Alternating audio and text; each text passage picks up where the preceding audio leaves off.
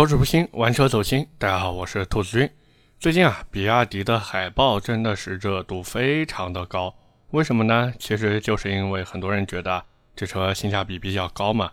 尤其是那些想买电动车的朋友啊，在看完这车的造型以后呢，其实就有点走不动路了。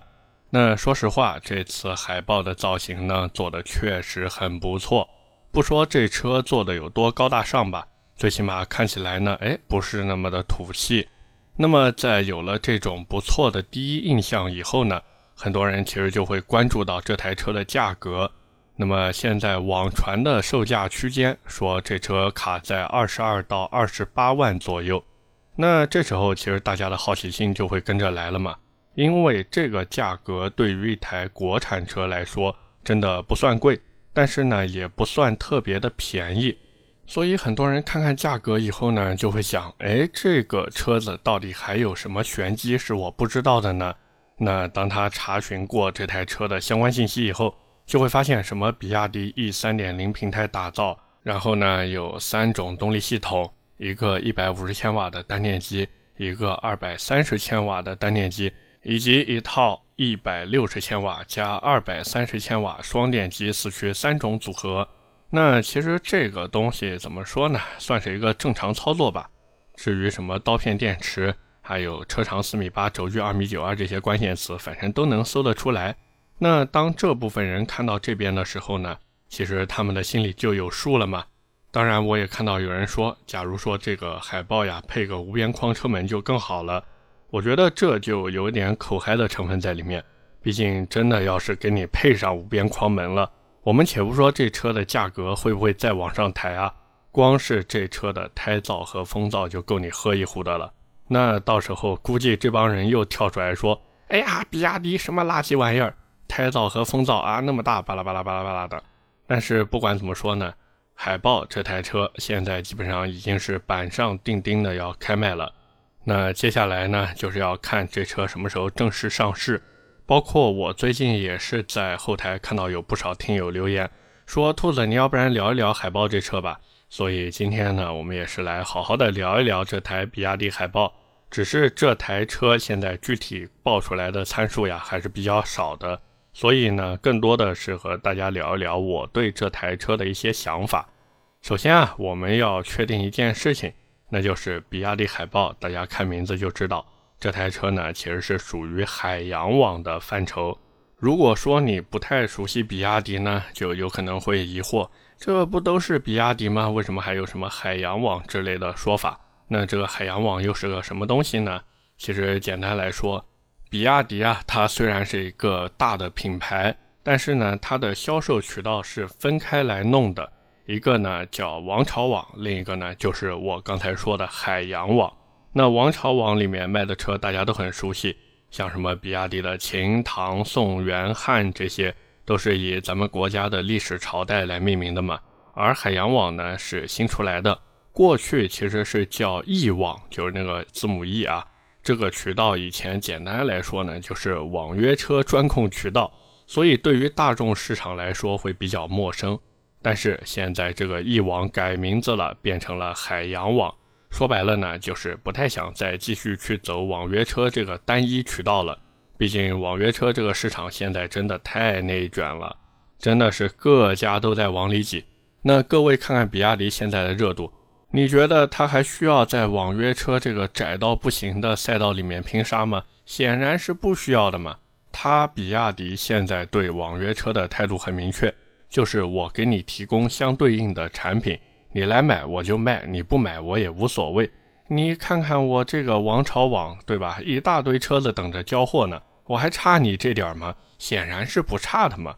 所以我们也不能以过去的眼光去看现在的海洋网。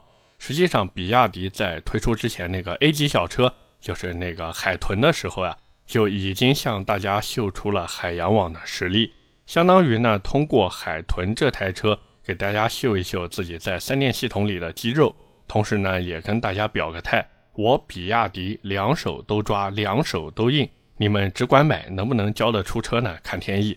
那么在搞清楚海洋网和王朝网之后呢，我们再回头来看比亚迪海豹。我在网上看有人说，海豹这台车的轴距很巧合的跟比亚迪汉 EV 一模一样，都是两米九二的长度。哎，这就有意思了呀！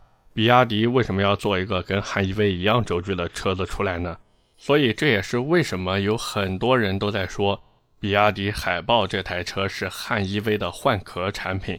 不过我觉得呢，这种说法其实是不准确的，因为人家这两台车只是轴距一样，那生产平台都进行了升级，你凭什么说人家是换壳呢？当然，如果后期再出一个 E 三点零平台的汉 EV，呃，那这个就不好说了。而且海豹这车现在还没有正式上市，所以等上市以后呢，看一下底盘就知道了。只是根据我的经验来看啊。这个海豹估摸着整体底盘架构应该会和汉 EV 差不多。实际上呢，我是一直很希望这个比亚迪啊，它什么时候能再研究出一套甚至几套新底盘出来？因为大家现在看看比亚迪的新能源车，或者说各位看比亚迪在售的这些车子，基本上都是摸着丰田过河之后的产品，包括但不限于老花冠、老凯美瑞和老汉兰达的魔改版本。那各位熟悉比亚迪的，应该都知道我说的是哪些车嘛？哪怕说比亚迪的工程师呀，给这些车子再怎么去做优化、去做升级，其实也只是说相对而言的去提升了它的上限。这也是为什么有人说比亚迪的车子就算再快，也是快的没有质感的那种。其实核心点就在这儿，因为这套底盘就不是性能取向的产品。各位如果看过头文字 D 就知道。拓海的那一台 A 一八六可以说被他老爸调教到完美了，对不对？可结果呢？碰到那些比他厉害的人，要不然剧情杀，要不然主角光环开挂，要不然就是怎么都跑不过。最后他发现了，哦，不是自己的水平不行，而是车子到了极限。于是呢，就接班自己老爸的 WRX STI 了嘛，就是这个样子呀。这就是一台车它的上限问题。现在比亚迪真的可以说是顶着这个上限在调教了，所以这也是为什么我特别希望啊，比亚迪能造出更好底盘的原因，就是因为比亚迪它现在的动力总成已经非常牛叉了，无论是 DMI 系列还是 DMP 系列，包括 EV 系列，这些车子想要跑得快真的是太简单了。那这时候底盘就成了制约比亚迪的一道坎。也是制约比亚迪向上突破的一个天花板。我在网上看到有人说，这个海豹要用上五连杆的后悬挂，这个我只能说拭目以待吧。当然啊，除了这个底盘以外呢，其实还有一点也是制约比亚迪向上突破的坎，就是营销。虽然我总是说啊，大家不要再吹比亚迪是直男，人家还挺会玩营销的。可是这次海豹的营销手法真的让我觉得有些老套。实际上，各位看现在的比亚迪啊，他自己并没有出来说，哎，我们这个海豹要卖多少钱，都是大家在网上传来传去，说这车要卖二十二到二十八万左右。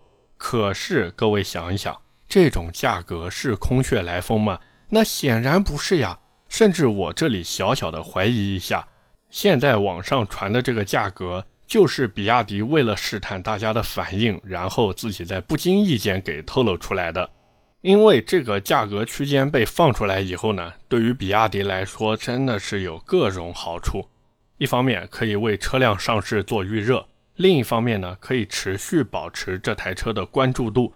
假如说这车正式上市以后，它的价格比现在二十二到二十八万要低，那大家就会觉得，哎，我捡了便宜啊，那冲就完事儿了。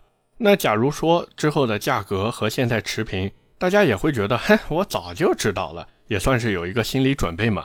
只不过这种营销方式呢，在汽车圈里真的太老套了，尤其是在新能源汽车这个领域里面啊，这种玩法确实显得有些过时了。所以也是希望比亚迪能好好的研究一下怎么去营销吧，真的不要再做那么多鬼才的事情，也不要再做这种老套的事情了。甚至我觉得，比亚迪它根本就不需要去研究营销的手法，因为现在大家对你的产品真的是有目共睹的。可以说，比亚迪现在很多产品都是做到消费者心坎里面去了。那比亚迪现在要做的是什么？除了能按时交付车辆以外，就是要针对大家最为诟病的销售渠道去进行管理。各位如果真的去比亚迪 4S 店逛过，就知道服务好不好，我们先不谈，因为这个取决于每个销售嘛。有可能这个销售今天心情好，那服务就很好。那假如说这个销售今天心情不好，那就服务的比较差嘛。我们就单说买车这件事儿，我是经常碰到有人跟我说，他去比亚迪的 4S 店买车，哪怕官方给到免息贷款，那个 4S 店啊依旧会收服务费和贷款手续费。顺便呢，强制你在店里买他的保险，那这种做法能满足大家的期待吗？显然不能呀。以至于现在就是大家看着比亚迪的产品心动不已，结果去到店里以后就两种结果：一种呢是捏着鼻子忍着去买了比亚迪的车，另一种呢就是直接放弃嘛。所以比亚迪真的该好好的去管一管经销商了，甚至我觉得你们就不要弄经销商了。这么大体量的一个企业，你搞直营能怎么样呢？你不能说别家也这么玩，然后你也这么玩吧？你怎么不跟好的学一学呢？真的是，包括我在网上也看到有很多人说，这个比亚迪海豹的竞争对手现在就瞄准了特斯拉的 Model 3在打。那我就想问了，就你比亚迪现在这个服务水平，你怎么跟人家特斯拉去竞争呢？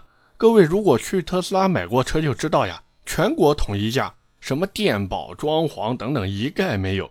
人家就是你掏钱，他造车，完了把车交给你，搞定，多简单，多直接。虽然我没事就喜欢调侃一句说，哎呀，特斯拉刹不住，但是人家这个卖车的理念，它就是比你比亚迪要先进。你也不要扯什么自己，哎呀，我转型需要时间。你比亚迪要想转型，早就转了。我就不信这么卖车卖不掉。你比亚迪要是也能做到像特斯拉这样卖车，我估计你工厂的产能再扩三倍都不够卖的。为什么呀？因为你把大家最恶心的地方给解决了呀，剩下来就是躺赚啊。要是说你比亚迪再把车子的底盘重新设计一下，搞一个什么重大突破或者重大升级，那真的就是你比亚迪人在家中坐，钱从天上来。所以比亚迪啊，真的好好的想想这些事儿吧。那么聊到这里，其实我刚才也说了，海豹呢有一个很多人提及的竞争对手，就是特斯拉的 Model 3。实际上，哪怕我们不去看经销网络的问题，我们就单从海豹这台车本身出发，我觉得这个说法至少在我看来是不准确的，因为这完全就是从产品的角度去看问题。他们的思维是什么？是比亚迪现在这个海豹往上传二十二到二十八万左右的价格，然后百公里加速最快能做到三秒八，包括车子的车长四米八，轴距二米九二，整体比 Model 3稍微大一点，加上车辆的造型设计也更年轻化。所以他们就觉得这个海豹能和特斯拉 Model 3去拼一把，毕竟特斯拉它的 Model 3现在最快的 Performance 版本已经卖到三十六点七九万了。那他们觉得海豹哪怕顶着二十八万甚至再贵一点的价格去卖，也是有一战之力的。毕竟海豹的尺寸大了一圈嘛。然后比亚迪按惯例肯定会给顶配来一个满配中的满配。至于有些参数党比较在意的这个加速差距，放心。零点五秒的区别，大多数人是开不出来差距的。大家如果真的开过这种电动车，就会明白，你这一脚电门踩下去，你只会觉得这车快到令人发指。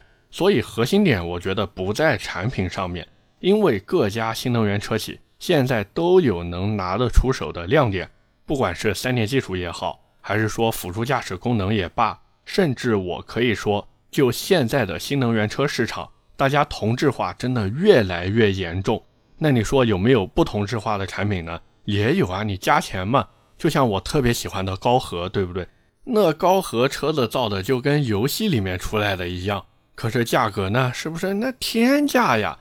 所以呢，在大家同质化都这么严重的情况下，这个互相拼杀的核心点在哪儿呢？我觉得就是品牌。大多数呀，现在去买新能源车的人。他们的品牌意识其实是特别强烈的，甚至有点互相都看不懂对方的感觉在里面。这就有点像甜咸豆腐脑之争一样，然后边上还有一帮吃辣豆腐脑的在那边准备着随时加入战局。换句话说呢，就是买特斯拉的不会去买比亚迪，买比亚迪的不会去买小鹏，买小鹏的不会去买蔚来，买蔚来的不会去买威马。但是不管这些人买的是啥。他们其实都特别坚信自己的选择才是最正确的，所以这么去看比亚迪的海报，各位其实就明白了，这车现在想要吸引的是什么人？我觉得是一目了然的。他前几批车主肯定是本来汉 EV 的潜在客户，因为他们本身就愿意去选择比亚迪的产品。那现在有海豹这么一台车摆在面前，何乐而不为呢？毕竟比亚迪汉 EV 现在还是 E 二点零平台打造的呀，这个海豹是 E 三点零平台，那你说他们会不会买呢？只要价格到位，那在他们眼里就是冲就完事儿了。那再往后的客户呢，就是那些坐等实际反馈的人。他们对这台车是有兴趣的，而且他们对于比亚迪这个品牌是信任的。只要这台车它上市一段时间以后不会出什么问题，那这些人他也会跟着一起冲。当然啊，我相信在听这期节目的朋友呢，一定也有特别想买海豹这台车的，对不对？如果你特别想买，也欢迎你在评论区告诉我，包括留下你对于这台车一些想法，好不好？那么回到我们今天的内容来说呢，其实，在最后，我觉得还是有一些地方需要提醒一下大家的。第一个呢，就是比亚迪海豹的车高做到了一千四百六十毫米，这个也是国产纯电轿车里面呀第二款做到这样数据的车。那有人会说，第一款是谁呢？第一款是小鹏 P7，那个车子的车高是一千四百五十毫米，比这个海豹还低了一公分。但是问题来了，小鹏 P7 它之所以能做到这样的车身高度，是因为他们有一套和宁德时代合作研发的超薄电池包作为基础。就这还有很多人吐槽呀，小鹏 P7 呀后排头部空间有点小。那海豹现在用的还是那套刀片电池。各位如果坐过汉 EV 的后排就知道了，那个头部空间真的是，反正我是觉得顶头啊，因为我身高已经一八三了嘛。而且汉 EV 的车身高度它达到了一千四百九十五毫米，加上刀片电池，它的电池包厚度是远比 P7 那套超薄电池包要厚的。所以说这也是为什么我要提醒大家，就是比亚迪海豹这台车呀，大家一定要在买之前先去体验一下，不要脑子一发热直接给下单了，到时候车子拿到手里面发现，嚯，这后排头部空间真的是，那到时候真的有苦说不出了。第二个呢，就是这台车最终上市以后的价格，我觉得有可能，甚至有极大的可能会和现在网传的二十二到二十八万持平，因为比亚迪用的是磷酸铁锂电池，而我们都知道，做这个磷酸铁锂电池的重要原材料，也就是碳酸锂，它的价格是一路疯涨的。之前我也说过，已经涨到超过五十万一吨了。所以这也是为什么现在比亚迪各种新能源车都在涨价。那比亚迪海豹这车本来大概对标的就是比亚迪汉 EV，现在汉 EV 卖多少钱？最低配二十一万四千八，顶配二十八万四千五，加上海豹用的还是 E 三点零平台，整体的外观内饰又进行了重新设计。我甚至敢怀疑，或者说敢推测，海豹这车到时候有可能卖到二十二点四八万起。顶配的价格甚至会超过三十万，所以我今天也是把话放在这里，各位可以到时候看我猜的对不对。那第三个呢，就是海豹这台车，大家不要看现在放出的渲染图，然后呢就觉得哇，好帅呀，好漂亮呀，我好喜欢呀，妈妈我恋爱了。我觉得还是要等实车上市以后啊，大家亲自去看一眼，甚至去试乘试驾一下再做决定。因为就像我当时看比亚迪汉 EV 的渲染图，我觉得哇，这个车的轮毂好大呀！比亚迪竟然做到轮毂轮胎和叶子板齐平了。结果我到店里去一看，好嘛，这个轮毂和轮胎还是缩在叶子板里面的，而且低配的车型那个轮胎厚的跟老棉鞋一样，以至于我当时就觉得，哎呀，真的是不知道比亚迪设计师怎么想的，可能他们真的不玩改装车吧。而且后来我不是还试驾了一下汉 EV 嘛。反正那个车子，我觉得吧，就那句话，快是快，但是快的没有质感。所以归根结底呢，我觉得比亚迪海豹这台车，至少我对它的态度现在还是比较明确的。这个产品是不错的，至少现在看起来是不错的。只要这车的价格定的不是那么离谱，那妥妥的又是一个爆款。只是比亚迪现在的这个经销商管理还有交付时间嘛。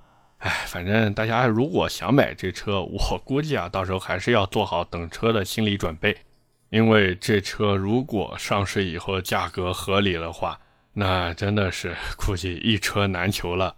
OK，那么今天关于比亚迪海豹，我们就先聊这么多。下面是我们的留言互动环节。上期节目呀，是我们三月的最后一期节目，所以按照惯例呢，进行了一次留言问答。第一条留言来自维斯卫斯，他说：“关注品牌呀，不是兔子肤浅。我们伟大的马克思老师说过，人的本质是所有社会关系的总和。说不在乎品牌的。”把自己的年龄、职业、有没有管理过团队，还有自身的收入这些亮出来，就一目了然了。某乎葛金大大也说过，男人的车就是女人的包。他讲就类似小姐姐们喝下午茶拍照，大家背个 LV，有个人背个义乌真皮包，在那儿大喊：“你们的 LV 都开线了，看看我的高档皮。”这个留言一看就是每次都把我节目听完的。因为我在上一期的留言互动里面呢，我说就是买车的时候，有些人他说自己无所谓品牌，就要追求性价比和产品力嘛。我觉得我很佩服这样的人，因为我自己确实做不到这样的境界。就是我自己买东西呢，虽然我也会看这个东西的产品力或者性价比，但是呢，说实话，我有时候也是比较在意品牌的。就像我自己的电脑。我现在用的台式机是一整套外星人的，像我身边就有的人不太理解嘛，说：“哎呀，兔子，你买个这外星人的套机，妥妥的智商税呀！”但是我是怎么想的呢？我买电脑，第一，我不玩什么三 A 大作游戏，我最多就是刷刷 B 站，然后玩一玩撸啊撸，所以对于什么配置呀、显卡呀这些，我真的是没什么要求。那第二个，我的预算当时就已经到这边了。我也知道一样的价格能买到配置更高的台式机，可是他们丑呀，外星人长得多漂亮呀，是不是？那再一个，我买个外星人，这个对吧，也是有一点内心的虚荣心在里面的。毕竟你说这一整套外星人拍一个照片发个朋友圈，那个装那啥，对吧，多到位呀。所以呢，我也是一直觉得，有时候呀，我们买东西它是要追求产品力的。但有时候买东西呢，还是可以去追求一下那些虚无缥缈的东西的。第二条留言来自地板油伟伟，他说：“兔子亚洲龙改款无力吐槽，机头国产，前脸稍微搞黑化了一些。美版的鱼骨灯这么帅，为什么不能照着搬过来呢？人家那边已经停产了，鱼骨灯后期可以自己改装吗？”这个我先要说明一件事情。就是亚洲龙的发动机，它就算国产了，其实也无伤大雅。毕竟就这么一个我们说没什么技术含量的发动机吧，它这个国产不国产，你说对动力上有影响吗？没有影响呀。你如果觉得说，哎呀，国产以后这个机头的耐用性会不会不如以前？我觉得不用太过于担心，毕竟丰田嘛，对不对？一车传三代，人走车还在啊。那至于你说的这个鱼骨尾灯，其实现在国内已经有很多改装升级件了。当然，你也可以直接买一套美版的鱼骨灯总成回来嘛，自己做一个匹配就行了。但是你需要注意一点，就是有可能你换完这个鱼骨灯呢，你在年检的时候呀，需要把原厂的那个尾灯给换回来。不过这个东西难度真的不是很大，丰田的车子拆拆装装真的非常非常简单。所以，如果你想买亚洲龙，但是呢又纠结这个鱼骨灯的话，我觉得没有必要，直接买就可以了。最后一条留言来自比你帅，他呢直接发了一张国产宝马 X5L 的价格表，然后说了一句哈哈。后来呢我就问他，我说我之前猜的多少来着？他说我好像猜对了，然后说三刀，呵呵呵呵呵。这个三刀猜价格，那确实有的时候呀，他会猜的比较离谱。这个我已经习惯了。我记得我当时猜国产 X5L 的价格是说不会比进口版便宜多少，有可能呢就是便宜个几万块钱。那根据现在的一个市场行情来看，我觉得，哎，我猜的好像确实挺准的。因为这个车子呢，虽然说是六十万五起售啊。但是呢，现在 4S 店在卖车的时候，那个销售都会很善意的去推荐你加装三到五万的装潢，实际上就是要加价嘛。所以各位如果真的想买国产 X5L 的话呢，我觉得不要着急，因为宝马第一个它 2.0T 烧机油的事情到现在都还没有完全解决。第二个呢，就是你不买我不买，明天还能降二百吗？是不是？那如果大家对于 X5L 这车真的很感兴趣的话呢，我和传谣在停车场的节目里面也是详细的聊了这台车，感兴趣的朋友呢可以移步停车场进行收听，好不好？OK，那么以上就是今天节目的全部内容了，也是感谢各位的收听和陪伴。我的节目会在每周二和每周四的凌晨更新。点赞、评论、转发是对我最大的支持。各位如果还有什么想听的车或者想听的话题，也欢迎在下方评论区留言。我们下期节目接着聊，拜拜。